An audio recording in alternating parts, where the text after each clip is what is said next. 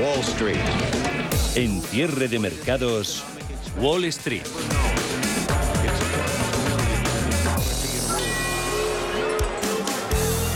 El crédito se deteriora a marchas forzadas. La volatilidad en bonos periféricos tiene toda la pinta de que va a ser el precio a pagar por la normalización de la política del Banco Central Europeo. Un cambio de precios tiene que suceder si vamos a dejar atrás estímulos que llamaban extraordinarios. Pero la fragmentación financiera se vio en la crisis de deuda. Es un riesgo para la transmisión óptima de la política monetaria. Uno, que el Banco Central tendría que abordar y mejor que fuese a la par de sus anuncios de subidas de tipos de interés. En renta variable, aunque es probable que la volatilidad se mantenga, no son pocos los que siguen considerando que los mercados están en mejor situación de lo que otros piensan. En Estados Unidos ha empezado la semana con eh, subidas, las vemos en el Nasdaq 100, son en el índice tecnológico del 0,60%, 14.781 puntos. Arriba SP500 índice amplio,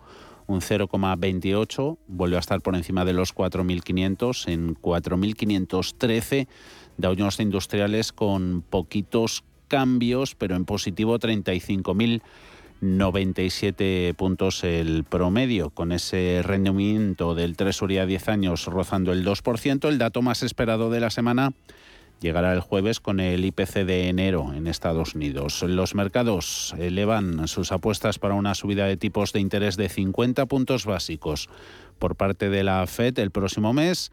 En el frente geopolítico, los líderes de las dos mayores economías europeas buscan en Washington y en Moscú una salida diplomática a la crisis de Ucrania, mientras Estados Unidos envía más tropas al este de Europa en medio de las tensiones con Rusia. Y en la actualidad corporativa tenemos fusión a la vista en el sector de aerolíneas y pelotón. Se dispara en bolsa ante el posible interés de Amazon y de Nike para comprar el fabricante de bicis estáticas. Paul Mielgo, buenas tardes. ¿Qué tal Javier? Muy buenas tardes. Hoy nos esperan referencias macro relevantes, pero el dato clave de inflación llegará el jueves. Se espera que el IPC de enero aumente a una tasa interanual del 7,3%. JP Morgan Chase aconseja comprar acciones ahora que las subidas de tipos de la Fed ya están descontadas. Los estrategas del Banco de Inversión dicen que ni la Fed ni el BCE se adentrarán más en territorio más agresivo, al menos en relación con lo que se cotiza actualmente. Mientras tanto, dicen la inflación está alcanzando techo y es probable que las ganancias sorprendan positivamente. En JP Morgan creen que las acciones aún ofrecen potencial alcista y que el ciclo está lejos de terminar. Tras el dato de empleo publicado el viernes pasado en Estados Unidos, mucho más fuerte de lo esperado, se elevan las apuestas para una subida de tipos de medio punto en esa reunión de marzo. Guillermo Santos analista de eCapital, cree que el endurecimiento de la política monetaria de la Fed será más gradual. El subir de golpe 50 puntos básicos los tipos de interés en Estados Unidos y dar un mensaje al Estado federal de que realmente, como se suele decir, no, la Fed va detrás de la curva y esto está descontrolado y nos vamos a que el dólar va a empezar a perder, pues es un mensaje absolutamente fuera de lugar en estos momentos de crecimiento, de casi pleno empleo, aunque con el problema de la incorporación de fuerza laboral, especialmente en Estados Unidos. En el frente geopolítico, Europa busca una salida diplomática a la crisis de Ucrania.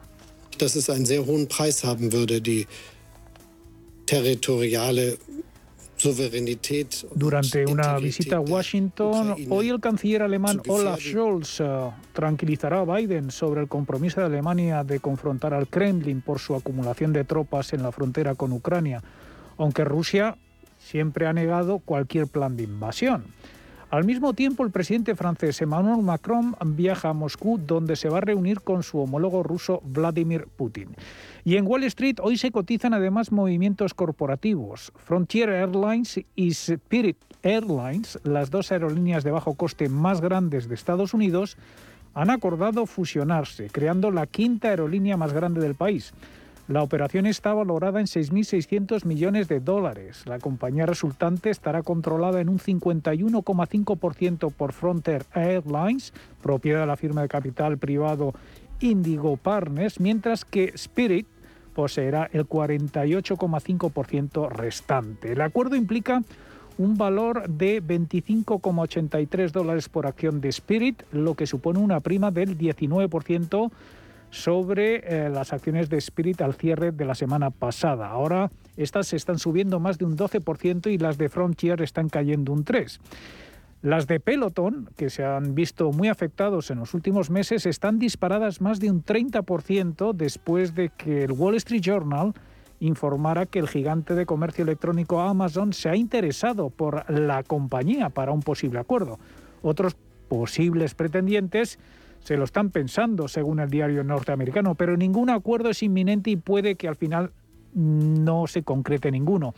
El Financial Times, por su parte, informa que el fabricante de zapatillas Nike está evaluando una oferta por Peloton. Nike aún no ha hablado con el fabricante de bicicletas estáticas, según el diario británico. Y hoy también es noticia Meta Platforms, la matriz de Facebook e Instagram, amenaza con abandonar la Unión Europea si los reguladores de Bruselas no cambian las leyes para que pueda transferir datos de los usuarios europeos a Estados Unidos y es que la actual legislación comunitaria limita ese intercambio de datos porque entiende Bruselas que al otro lado del Atlántico no está garantizado el trato privado de esa información personal.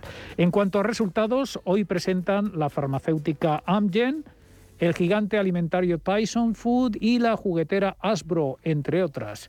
En los próximos días y tras el desplome de Netflix y Facebook al publicar sus cuentas, y las fuertes ganancias de Amazon y Snap será el turno de otras destacadas como Twitter, Disney y Coca-Cola. Hay descensos en compañías relacionadas con consumo, Procter Gamble, Walmart en distribución perdiendo casi un 1%, Verizon, operadora de telecomunicaciones, se abarata en el mercado un 1,3 y bajadas también que vemos en algún banco, caso de JP Morgan, un 0,99%. En el lado de las eh, subidas ah, vuelven a tirar fuertes petroleras, gana Chevron un 1%, alguna tecnológica, caso de Apple o de Intel, con subidas que merodean el medio punto, Boeing, fabricante aeronáutico, sube un 1,4%, 209 con 37 centavos en divisas. Hoy ligeros movimientos a favor del dólar, 1,14. 39, el 10 años mirando bonos, eh, rendimiento del Treasury en el 1,92%, precios del crudo que cae, el de referencia en Estados Unidos lo hace un 1,47% el barril, 90 con 95 crudo que mantiene los altos niveles alcanzados a finales de la semana pasada.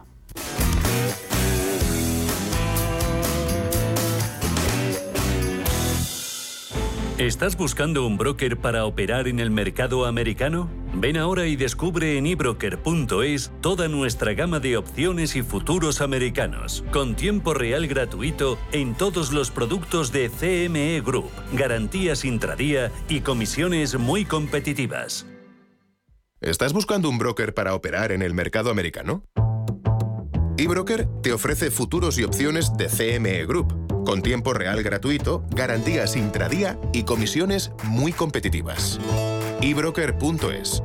El broker español especialista en derivados. Producto financiero que no es sencillo y puede ser difícil de comprender.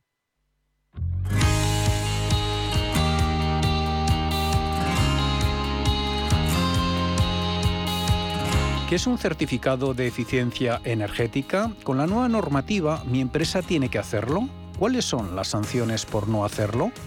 ¿Qué plazo tengo para ponerme al día? Si tienes dudas, pregunta. NES, especialistas en gestión y ahorro energético, te contesta a estas y otras cuestiones. NES.es.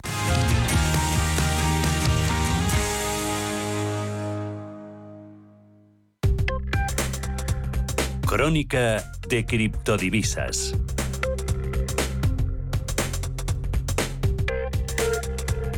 Dando juego resistencias y superándolas a Bitcoin y compañía. Bitcoin 43.339 dólares, eh, sube casi un 4%, lo mismo que Ethereum en los 3.114. Buen fin de semana para los criptoactivos. Ana Ruiz, buenas tardes.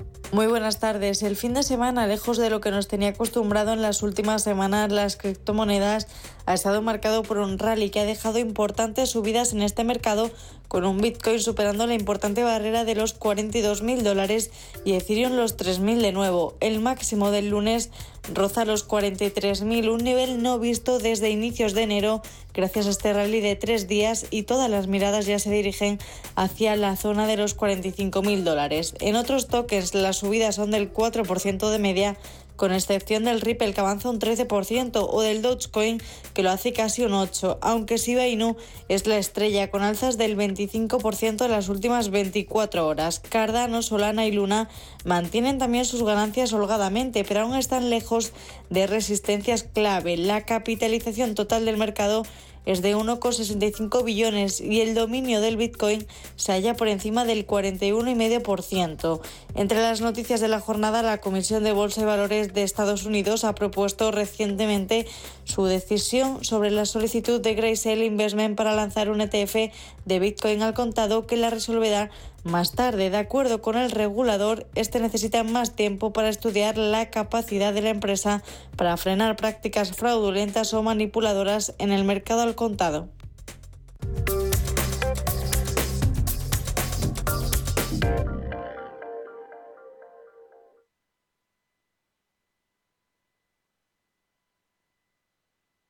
Hay una alegría tan grande como llevar agua potable donde no llega, tan vital como el acceso a la sanidad y a la educación en los lugares más olvidados, tan necesaria como alimentarse cada día. La alegría de vencer nuestra indiferencia y ayudar a hacerlo posible. No les des la espalda. Contra el hambre, actúa. Entra en manosunidas.org y colabora.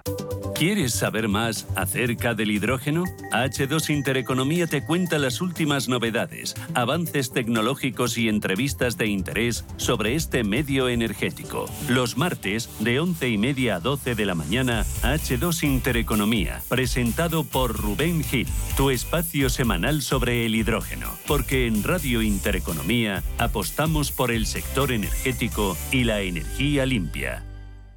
Más es incorporar inteligencia artificial e innovación tecnológica a las inversiones. Mucho más es añadir a esa innovación la experiencia de 35 años dedicados a la inversión y a los inversores. En Renta 4 queremos ofrecerte mucho más. Por eso evolucionamos, para que no tengas que elegir. Más experiencia, más innovación. Renta 4 Banco. ¿Quieres más? Como gestora líder mundial, Janus Henderson ofrece un alcance global combinado con las soluciones a medida que se esperan de un socio local. A través del conocimiento compartido con nuestros clientes, les conectamos con las ideas de nuestros expertos para que puedan tomar las mejores decisiones de inversión. Janus Henderson, Invested in Connecting. Capital en riesgo. Más información en janushenderson.com.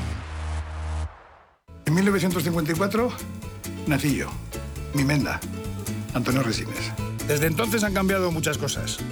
A mí que todo cambie me parece muy bien, pero que las cosas importantes no me las toquen. Sí, sí, sí, que no me las toquen. 1954 del Pozo. Que lo bueno nunca cambie. Hasta luego. Si caminas solo, irás más rápido. Si caminas acompañado, llegarás más lejos. Luna Sevilla es su asesor patrimonial de referencia. Prestando nuestros servicios como agentes de Caser Asesores Financieros, somos una empresa con amplia experiencia profesional y una clara apuesta por la formación de calidad, la información transparente y objetiva y por el asesoramiento financiero personalizado y continuado. Si desea más información, visite lunasevilla.es llámenos al 91 762 3442. Inversores minoristas e institucionales, gestoras y entidades financieras, empresas, reguladores y supervisores. Los activos digitales despiertan cada vez más interés. Y en Blockchain Radio explicamos conceptos, dibujamos tendencias y damos voz a los principales actores de la industria. Blockchain Radio, a las 2 de la tarde, cada jueves, en Radio Intereconomía, con Javier Molina y Susana Criado. Mercado de divisas, la actualidad del euro, el dólar, la libra y todo el mercado forex. Un programa presentado por Raúl Castillo. Elige tu propio camino en el mundo de la inversión. Mercado de divisas, los miércoles de 2 a 3 de la tarde en Radio Intereconomía.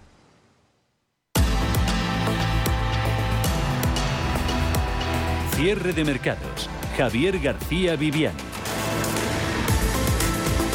Los bancos centrales van a plantar cara de manera decidida contra la inflación con el objetivo de controlar que ésta se mantenga en unos niveles inferiores a los actuales. Son conclusiones que hemos sacado de los últimos encuentros, últimas reuniones de las autoridades monetarias. Poca decisión, mucha acción de palabra. Este hecho ha provocado una fuerte caída en el precio de los bonos soberanos y al comportarse de manera inversa se sigue produciendo ese fuerte repunte de la rentabilidad. A primas de riesgo española y portuguesa repuntando hoy más de 5 puntos básicos hasta los 88 y 81 puntos básicos eh, respectivamente. El primero, el de la prima de riesgo española, es el nivel más alto del diferencial desde finales de junio de 2020. Prima italiana está llegando a ampliarse en más de 9 puntos básicos, tocando los 165 y batiendo récords desde 2020. Este escenario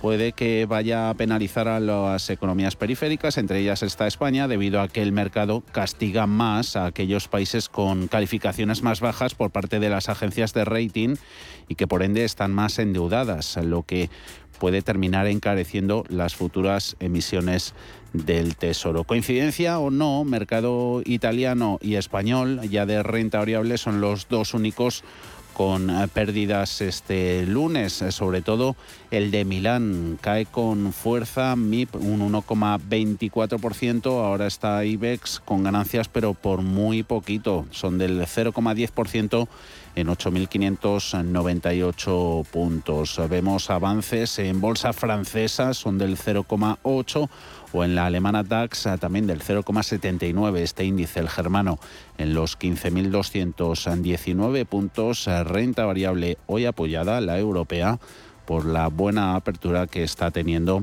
la americana. Iremos hasta las 7 de la tarde, como todos los días en cierre de mercados, y contaremos, entre otros asuntos, estos que adelantamos en titulares.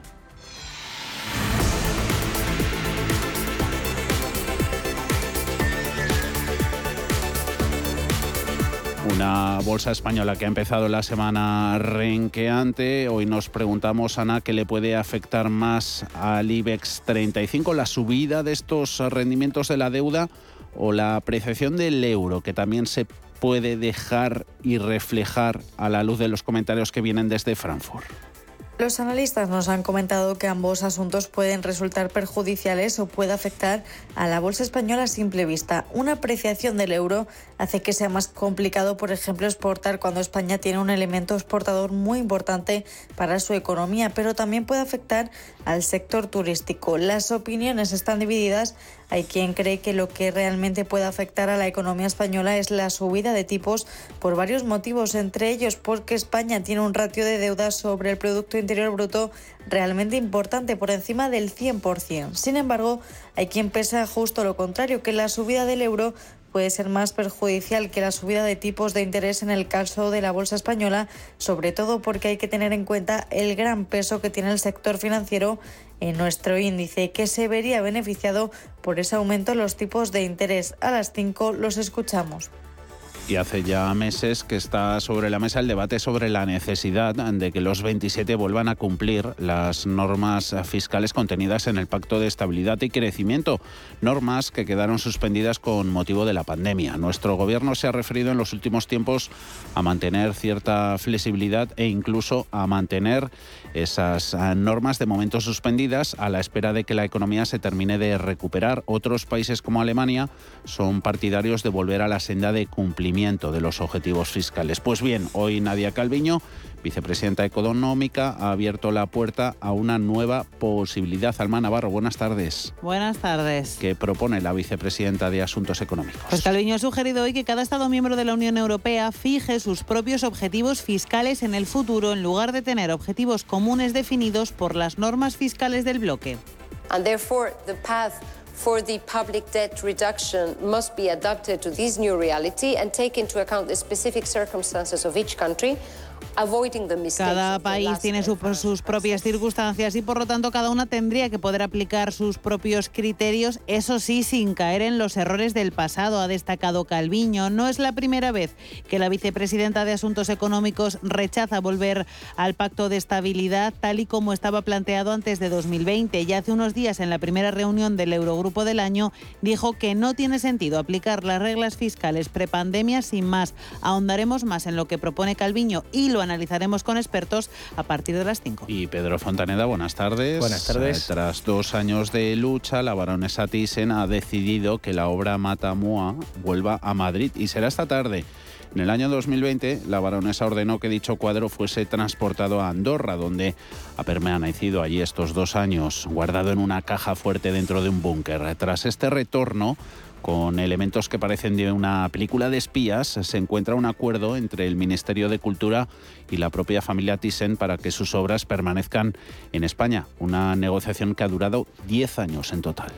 El Matamua de Gauguin vuelve del país vecino tras dos años ahí guardado. El viaje que ahora relataremos ha sido digno de película, pero lo interesante está en las razones de esta espera. El Ministerio de Cultura llegó a un acuerdo con los abogados de la baronesa por el que la colección del Thyssen-Bornemisza permanecerá finalmente en España al menos por 15 años renovables. Y el Matamua está incluido. A cambio, 6,5 millones de euros cada año para Carmen Cervera. La idea del gobierno era comprar la colección del gobierno, no alquilarla, pero finalmente el trato que se termina de firmar este miércoles, dentro de dos días, es de arrendamiento por sus 329 obras. En total, el Estado pagará 97 millones de euros en 15 años, una cantidad que se descontaría en el caso de una futura compra, aunque nadie puede asegurar que esa colección termine siendo comprada por el Estado español. A las cinco y media de la tarde contaremos qué hay detrás de la vuelta del Matamua y hablaremos del dinero que se mueve entre los museos y el Estado con el Ministerio de Cultura como interlocutor.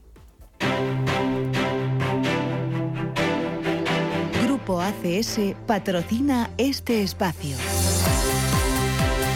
IBEX 35 eh, por eh, dentro, empezando por las caídas. Hay utilities y sobre todo empresas de renovables eh, tienen que hacer frente de nuevo a esa escalada en los intereses de la deuda y descensos, por tanto, que se concentran en estos sectores. Siemens Gamesa pierde más de un 3,20%, 16 euros con 96 abajo Iberdrola y Endesa un 1,20, pierde Red Eléctrica un 0,74, Naturgy se abarata un 0,61. Entre medias se meten empresas de infraestructuras, caso de Ferrovial, contratista que pierde un 1,12%, farmacéuticas como Grifols a la baja casi un 2 en los 14 euros con 85. Hay pérdidas de nuevo ligeras hoy para empezar la semana en Inditex, después de la muy mala que tuvo la pasada, menos 0,04 en 25 euros con 0,3. En el lado de las subidas, recuperación en acereras eh, como ArcelorMittal gana un 4,7%, Acerinox un 2,5%, IAG un 2,9%, en el euro casi casi con 90%, subidas como no en los bancos, el mejor vuelve a destacar Sabadell en los 85 céntimos, un 1,9% de avances, BBVA ganando también más del punto en los 5 euros con 74. Algunas de estas empresas protagonizan la actualidad corporativa. La repasamos mirando también el panel de recomendaciones. Escuchamos a Santander que ha remodelado su negocio de Estados Unidos ha creado un hub global para banca mayorista. Su franquicia estadounidense ha superado a Brasil en beneficios con 2.326 millones. El banco sondea además la venta de su negocio hipotecario y otras actividades de banca comercial en Estados Unidos, mientras que Sabadell se suma a los grandes bancos y abre su cuenta online libre de comisiones. Y CIMIC, la filial de ACS, ha conseguido un contrato en Australia para llevar a cabo la construcción de una planta de generación eléctrica de 660 megavatios en Nueva Gales del Sur por 185 millones de dólares australianos. Logista, por su parte, ha presentado resultados del primer trimestre correspondiente al ejercicio fiscal 2022. El beneficio neto ha registrado un aumento del 14% respecto al mismo periodo del año anterior, hasta los 51 millones de euros. Las ventas económicas han registrado un crecimiento del 2,6% en los 299 millones de euros. Y Neynor Homes entregará el próximo miércoles 90 inmuebles de protección oficial en el municipio madrileño de Velilla de San Antonio. Por último, entre las recomendaciones, los analistas de Bankinter han recortado la valoración de Siemens Gamesa hasta 17,10 euros por acción desde los 19,20 previos por título y han reiterado su consejo de vender sobre el fabricante de aerogeneradores. Y en Telefónica, Citigroup ha elevado el precio objetivo para el valor de 3,95 a 4 euros por acción.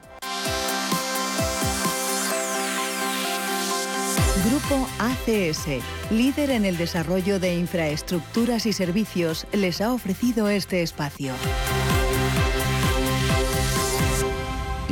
Y espacio, tendremos a partir de las seis y cuarto de la tarde para todas sus consultas y dudas que tengan sobre fondos de inversión. Estará con nosotros para resolverlas José María Luna de Luna y Sevilla, asesores patrimoniales.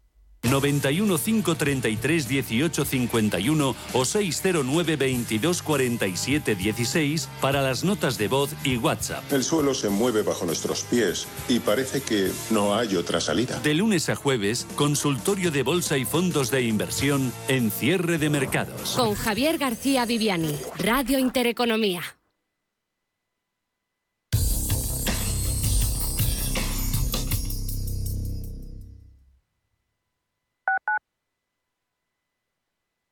Hijo mío, algún día todo este restaurante, tras darte cuenta de que en realidad tenemos más deudas que otra cosa y de enterarte de que le doné en secreto a tu padrastro la mitad como muestra de amor, será tuyo.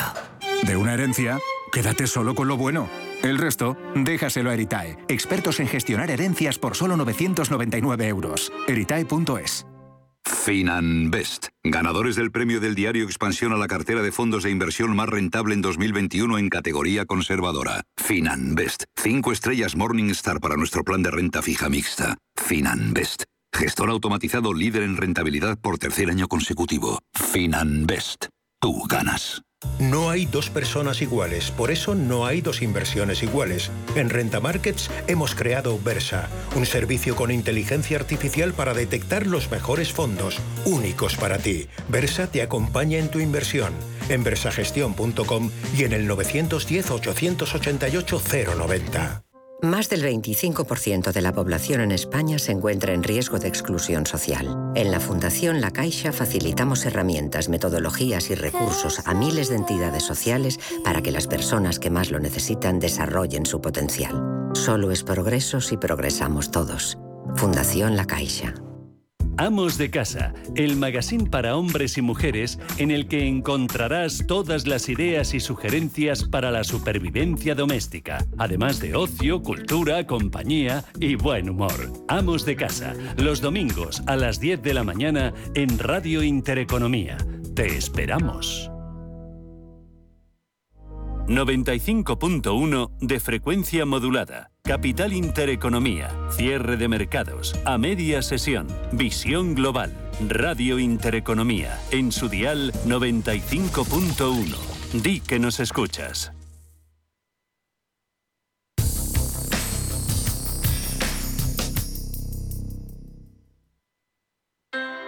Low interest rates are a symptom of a weak economy. The longer the uncertainty uh, lasts, the costlier it will be for the economy. The output is stronger, a fatigue uh, on, on the shoulders of people. Expansión y ciclo. Cierre de mercados.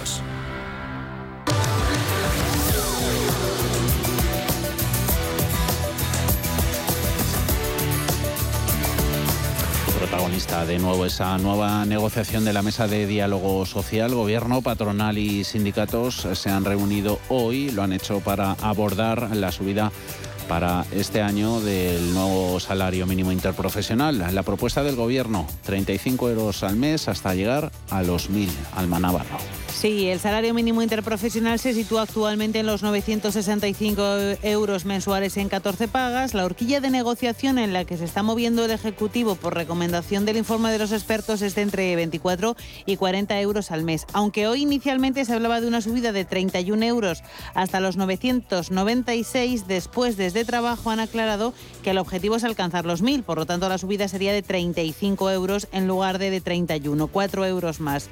La vicepresidenta Yolanda Díaz asegura que la subida del SMI es la mejor fórmula para garantizar las condiciones de vida de los trabajadores e incluso las de la economía, a pesar, asegura, de los agoreros.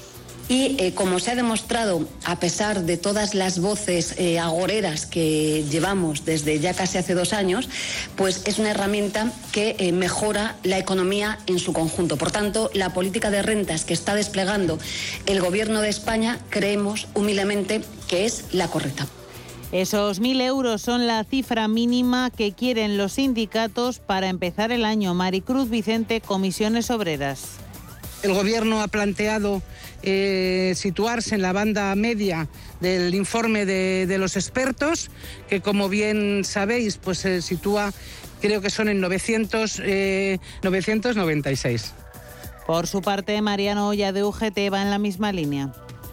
Le hemos solicitado al Gobierno que la subida de este año sea los mil euros comprometidos que en su momento ya se habían eh, cerrado en septiembre del año pasado. Los empresarios ya se desmarcaron de la subida de septiembre a los 965 euros, por lo que ahora se plantea que la situación actual sea difícil sumarlos a esta nueva subida. No creen que sea el momento más adecuado. Javier Ibars, Fomen del Treval. Se ha de tener en cuenta que, que, tenemos desde el año 2016 un incremento de más del 50% del salario mínimo interprofesional y quizás ahora no sea el momento más adecuado para volver a incrementar eh, tal y como hicimos el, año anterior, eh, el salario mínimo interprofesional. El desenlace sobre esta negociación lo tendremos el miércoles, Javier. Y Unidas a Podemos ha presentado hoy una propuesta fiscal para recaudar 30.000 millones de euros más. Proponen subida de impuestos a eléctricas, y a las rentas más altas. Sí, con esta propuesta normativa la formación morada pretende un aumento de ingresos a las arcas públicas de 29.800 millones de euros. En la letra pequeña del texto proponen subir un 10% el impuesto de sociedades a las grandes eléctricas durante mínimo cinco años que serían prorrogables, creación de un impuesto que grave la vivienda vacía, desplegar un nuevo tributo que grave los alimentos de mala calidad nutricional, un nuevo marco de fiscalidad verde y ampliación de listas de alimentos y bebidas no alcohólicas al IVA superreducido del 4%. También proponen sustituir el impuesto de patrimonio por un nuevo tributo a las grandes fortunas. Yone Belarra ha pedido que se alcance un acuerdo con el PSOE y también con los socios prioritarios. Y que nos permita además llegar a un acuerdo en el seno del Gobierno de coalición, pero también con la mayoría plurinacional y progresista que es la que ha sostenido estos dos años al Gobierno y que es la que nos va a permitir avanzar en una verdadera reforma fiscal que sea ambiciosa actualización de la encuesta del CIS de cara a las elecciones autonómicas en Castilla y León. Se celebran este domingo, según el Centro de Investigaciones Sociológicas, ganaría el PSOE. Otras encuestas dan la victoria al Partido Popular, formación que necesitaría Vox, eso sí, para gobernar. Hoy es el último día para la publicación de encuestas. Según el CIS, el PSOE obtendría el 30% de los votos el domingo. Serían solo unas décimas por detrás de las que obtendría el PP, al que esta vez el sondeo da más escaños que al PSOE con un mínimo porcentaje menor de votos. En cualquier caso, según el CIS, PP y Vox no sumarían lo suficiente para poder gobernar, aunque la mayoría de sondeos dan la victoria al PP y la tendencia es a una suma que sí sería suficiente junto al partido de Santiago Abascal. Y el Ministerio de Sanidad y las comunidades autónomas han acordado este lunes por unanimidad eliminar la obligatoriedad de las mascarillas en exteriores. La medida entrará en vigor el jueves. Sí, efectivamente, la medida entrará en vigor el jueves. Lo han acordado las comunidades autónomas y Sanidad. Las mascarillas solo serían obligatorias en eventos multitudinarios y cuando no se pueda respetar el metro y medio de distancia. También se ha aprobado la subida de aforos en competiciones deportivas del 75 al 85% para recintos abiertos y el aforo máximo de hasta el 50% para eventos en recintos cerrados pasa a ampliarse al 75%. En Intereconomía, la tertulia de cierre de mercados. CaixaBank patrocina este espacio. Tiempo de tertulia hasta las 5 de la tarde con Carlos Puente, analista político y económico. Muy buenas tardes, Carlos. Eh, muy buenas tardes. ¿Cómo ha ido el fin de semana? ¿Bien?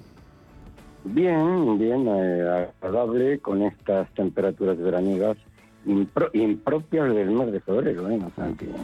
a ver si se tenemos que dar gracias. A ver si se deja ver la lluvia pronto. Francisco Canós, asesor financiero partner e inversor de CyberSea. Hola Paco. Muy buenas, ¿qué tal? ¿Cómo estamos? Que llueva un poco, que lo agradeceremos. pues sí, porque si no después llegará el verano y nos acordaremos de la poca agua que puede haber en los embalses. Esto hemos arrancado la, semana acordándonos de nuevo. Eh, sigue siendo protagonista día a día Yolanda Díaz, ministra de Trabajo, ha querido pasar página de la, de la reforma laboral, de lo del jueves pasado, ha fijado, lo lleva haciendo varios días, su, su siguiente objetivo, esa subida del salario mínimo. Negociación ha arrancado este lunes, pero al mismo tiempo que Podemos ha, contraprogramado ¿no? con, la, con la reforma fiscal que plantea la, la formación de Unidas Podemos, con, con un gran acto que ha girado en torno al lema impuestos para los eh, ricos, subir impuestos a compañías eléctricas y a las clases más, más pudientes. Carlos, SMI, mil euros, bueno, yo, ¿cómo lo ves? Bueno, yo, yo lo que veo es que eh, este gobierno, como es la suma, la suma de, de, de, de uno más uno, que no son dos, pues resulta que cada día sacan una cosa nueva y sobre todo pues juegan al despiste sacamos simultáneamente varias medidas impactantes y absurdas también. En el tema del salario mínimo, pues, eh, hombre, yo soy partidario efectivamente de que el salario mínimo eh, en España pues sea eh, comparable al que hay en otros mm, países, pero en términos relativos.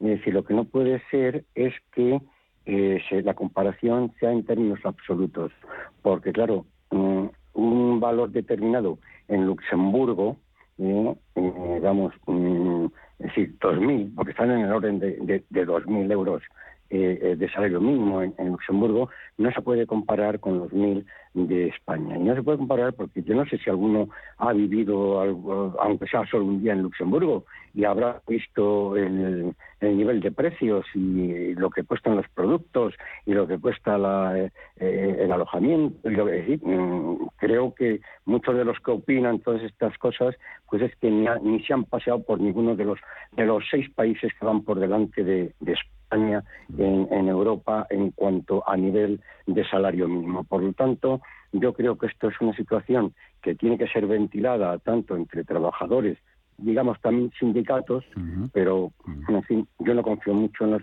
y la patronal. Hay que tener en consideración que en una economía, en una economía de mercado, que es en la que tenemos nosotros conforme al, a la Constitución vigente, pues eh, eh, hay que hay que tener en, consideración una serie, una serie de factores. Y los, eh, los empresarios es uno de los factores importantes, porque son las empresas las que tienen que decir si pueden hacer frente a una subida. Ahora, bueno, pues eh, muy bien, está en 961 euros. Pero hay que tener también en consideración que eh, hay empresas que no podrán pagar ni siquiera ni siquiera el, el nivel actual eh, a largo plazo. Y si además lo quieren hacer extensivo hasta los 996 teóricos que quieren que quieren proponer, el, digamos, oficialmente, pero que en realidad el objetivo, el, objetivo final son los mil euros. Por lo tanto, yo creo que se tiene que estar contando ya con los mil euros, que no solamente es lo que tienen que pagar los empresarios, es que además hay que pagar otro, es decir, el coste real mm, mm. Eh, para un empresario hay que sumarle como un 30% adicional eh, por, por la subida de este, de, este eh, del salario mínimo.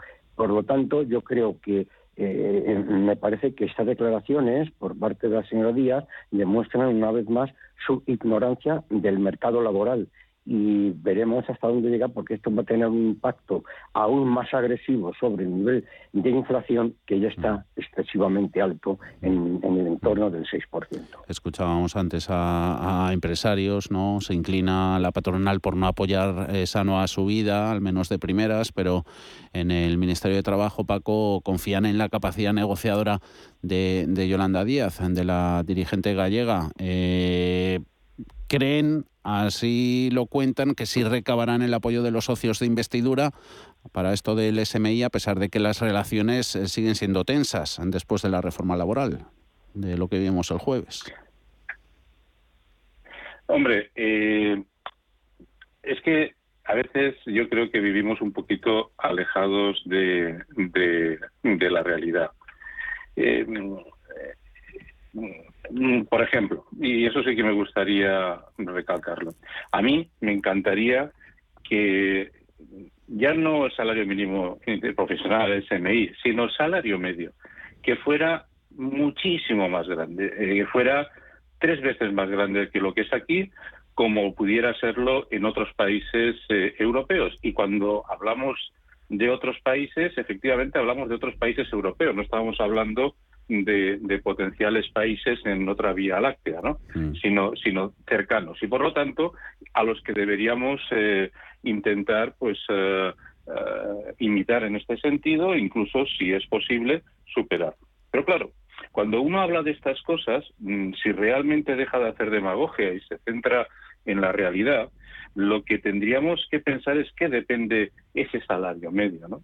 Y ese salario medio fundamentalmente depende de dos cosas. Una, del valor añadido de lo que se está produciendo y dos, de la productividad de los eh, eh, factores que intervienen en, ese, en esa producción, en esa producción de esos bienes, de esos servicios, de lo que sea. Entonces aquí la pregunta es, y a ver si, si, si, si esta gente se pudiera centrar en contestar esto, es mm, qué tipo de valor añadido medio se desarrolla en este país, qué tipo de productividad media se desarrolla en este país y si eso lo podemos comparar con nuestros eh, eh, eh, países de nuestro entorno. Y si eso lo comparamos y vemos que estamos por debajo, creo que antes de irnos a mm, la meta, deberíamos recorrer el camino.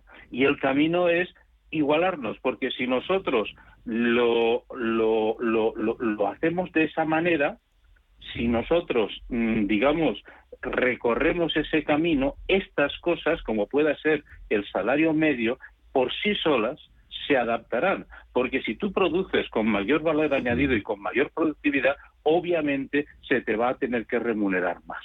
Y esa para mí es el gran, el, gran nudo gordiano. Es no nos centremos en por imposición subir las cosas, caiga, caiga quien caiga y pese a quien pese, ¿por qué no nos vamos a los factores de los cuales realmente de una manera natural depende eso? Comparémoslo con nuestro entorno y veamos dónde estamos y cómo lo podemos mejorar. Y de eso yo no escucho nada. Mm poco, poco, desde luego, esas, esas voces en línea con, con lo que nos comentas, eh, Paco. Eh, la figura de, de Yolanda Díaz, eh, ¿cómo la veis? ¿Que pueda ganar puntos y que un clavo pueda sacar otro clavo? Carlos. Bueno, bueno, yo no, mm, yo sinceramente puedo mm, decir que no es una persona adecuada para ocupar esa cartera ministerial. En el Consejo de Ministros hay incluso inspectores de trabajo que, tienen, en fin, mucha mayor formación, tienen una, una formación en, del mundo laboral y que lo conocen y que por lo tanto no dirían las cosas tan absurdas que se están que se están diciendo eh, en el Ministerio de Trabajo. O sea, es que yo, yo creo que es que ya se ha perdido el norte eh, en, este contexto laboral. Eh, claro que todo el mundo lo que quiere es eh, mejoras, evidentemente, para todos los sectores, pero es que, insisto, una, un, salario que se tenga que, que pagar a una persona sin ningún tipo de experiencia, solamente porque es el salario mínimo, eh, eh, pues eso lo que al final va a constituir es una barrera de entrada, porque las empresas no van a contratar a gente que luego la tengan que formar y sobre todo, como bien ha dicho mi compañero de tertulia, es que hay un problema de, de valorar la productividad. O sea, es que lo que no entienden, porque es que eh, el, Ministerio de Trabajo también hay economistas y supongo que, les habrán dicho eh, que la economía funciona de otra manera de la que eh, la señora Díaz se imagina, por lo tanto yo creo que no es la persona más adecuada y desde luego, yo no sé, es que me recuerda a estas,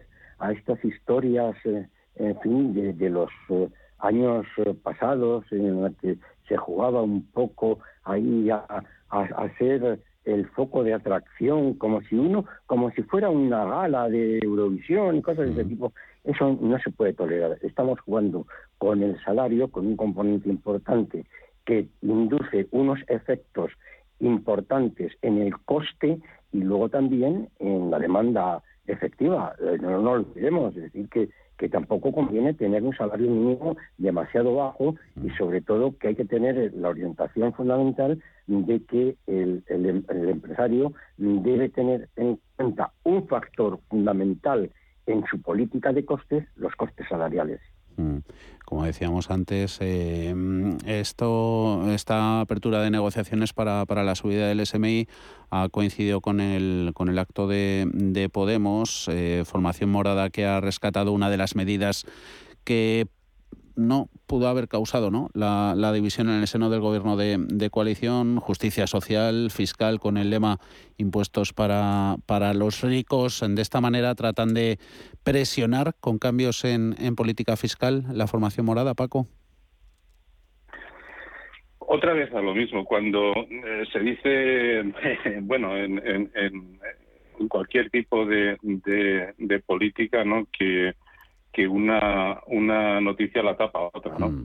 Entonces, si tú estás en un momento dado en una situación en la que, bueno, pues eh, sí que es verdad que a día de hoy la, reforma laboral eh, ha salido adelante, eh, a día de hoy, pero no creo que nadie de los que han promovido la, la, reforma o reformita pues pueda pueda lanzar muchas campanas al vuelo sobre sobre el resultado final, ¿no? Porque, en fin, eh, eh, de hecho, pues eh, ha salido adelante porque alguien se ha equivocado, por lo menos pongámoslo entrecomillado, ¿no?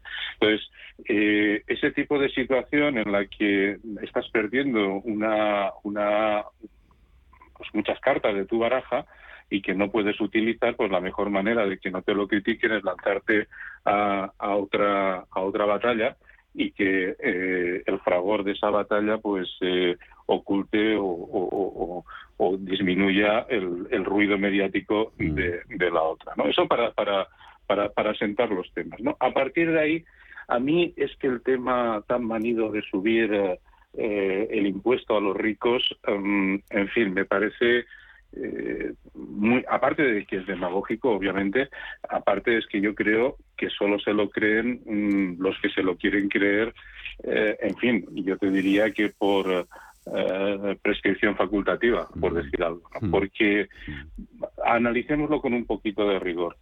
Si tú eres lo suficientemente rico, como para tener los suficientes recursos, tú vas a tener los suficientes asesores para que todas y cada una de las cosas que tú hagas mm. desde el punto de vista fiscal esté absolutamente optimizada. Mm. Eso es así. Y no estoy diciendo que se incumpla la ley. Lo que estoy diciendo es que va a estar optimizado con unos recursos que el, eh, el común de los mortales ni soñamos tener. Mm. Por lo tanto, dejémonos de tonterías. Mm. Y si vamos hacia las empresas y vamos a las empresas que más ganan, tres cuartos de lo mismo. Generalmente suele ser empresas multinacionales con capacidad y departamentos eh, financieros fiscales que son capaces de, vuelvo a repetir, mm. dentro de la ley, pero maximizarlo y optimizarlo para sus intereses fiscales. Mm. Eso es así. Por lo tanto, esa tontería de decir que mm, lo vamos a subirle el impuesto a los ricos y a los que más tienen y demás, mm, mira, es que al final eso, si realmente en algo cala y en algo se saca, eso al final lo que van a hacer especialmente las empresas, es traspasarlo a los clientes. ¿Y eso qué significa? Que al final esos impuestos de más los va a acabar pagando la misma sufrida clase media que acaba pagándolo todo porque no tiene por dónde escaparse, ni salarialmente ni por la parte del consumo.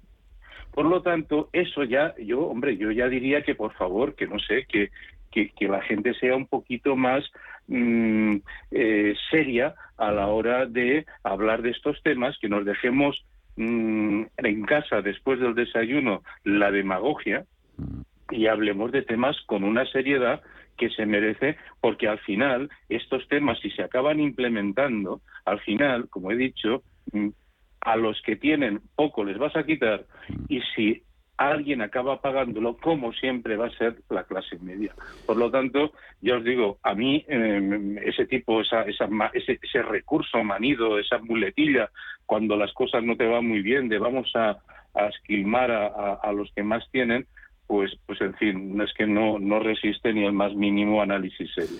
Impuestos, inflación, un, bonito panorama. Remata, Carlos, que te queda medio minutito. Sí, trabajan en el campo en el campo eh, del populismo o sea en la única política económica que conocen es la política fiscal nada más no conocen otra si no tienen absolutamente ningún otro recurso eh, y por lo tanto siempre acuden a la aplicación de tributos que examinen primero la presión, la presión fiscal de España y verán que comparativamente con otros países, con muchos de ellos europeos, es incluso hasta superior. Carlos Puente, Paco Canos, que tengáis una muy buena semana. Hablamos pronto. Un abrazo, caballeros. Un placer. Un abrazo. Un abrazo. CaixaBank ha patrocinado este espacio. CaixaBank lanza My Home. Por primera vez puedes tener todo lo que tu hogar necesita en un mismo lugar. Y hasta el 1 de abril de 2022, llévate una tarjeta regalo de hasta 500 euros. 50 euros por cada nuevo producto contratado de los incluidos en la promoción. Por fin en tu casa. Por fin, My Home. Infórmate en caixabank.es. ¿Buscas hipoteca y aún no has dado con la tecla? Descubre la hipoteca online del Santander. Digital desde el principio y con un gestor personal que te acompañe y resuelve tus dudas hasta el final. Para que puedas gestionarla desde donde quieras y cuando quieras, con información del estado de tu solicitud en todo momento. Compara, elige, encuentra, simula tu cuota y compruébalo tú mismo en bancosantander.es. No hay dos personas iguales, por eso no hay dos inversiones iguales. En Renta Markets hemos creado Versa, un servicio con inteligencia artificial para detectar los mejores fondos, únicos para ti. Versa te acompaña en tu inversión en versagestión.com y en el 910 888 090. Si mantienes la cabeza en su sitio, cuando a tu alrededor todos la pierden, si crees en ti mismo cuando otros dudan, el mundo del trading es tuyo. Trading 24 horas, un sinfín de oportunidades. Cuando ves la oportunidad, IG. Todas las operaciones conllevan riesgo. 76% de las cuentas de inversores minoristas pierden dinero en la negociación de CFD con este proveedor. Debe considerar si comprende el funcionamiento de los CFD y si puede permitirse asumir un riesgo elevado de perder su dinero. Para los que quieren ser libres. Para los que quieren todo y lo quieren ya. Para los que son unos campeones. O para los que creen que esto es cuestión de magia. Para todos, We Will Run You. El musical producido por la banda Queen llega al Gran Teatro CaixaBank Príncipe Pío. Entradas en la estación.com. Estamos en constante cambio. El mundo cambia. Cambia nuestro entorno. Cambios que nos hacen reflexionar. Cambios que nos hacen apostar por fórmulas diferentes. En la radio apostamos por el sector inmobiliario. Súmate al cambio con IDE Inmobiliario. Cada jueves de 11 a 12 de la mañana con Elena Fraile en Radio Intereconomía. Nos sumamos al cambio. Radio Intereconomía es la mejor plataforma para dar a conocer, relanzar y poner voz a su empresa. Nuestro equipo comercial le asesora para conseguir sus objetivos. Contacte con nosotros en el 91 999 21 21 o escribiendo a comercial@intereconomía.com. Radio Intereconomía, la radio de las empresas.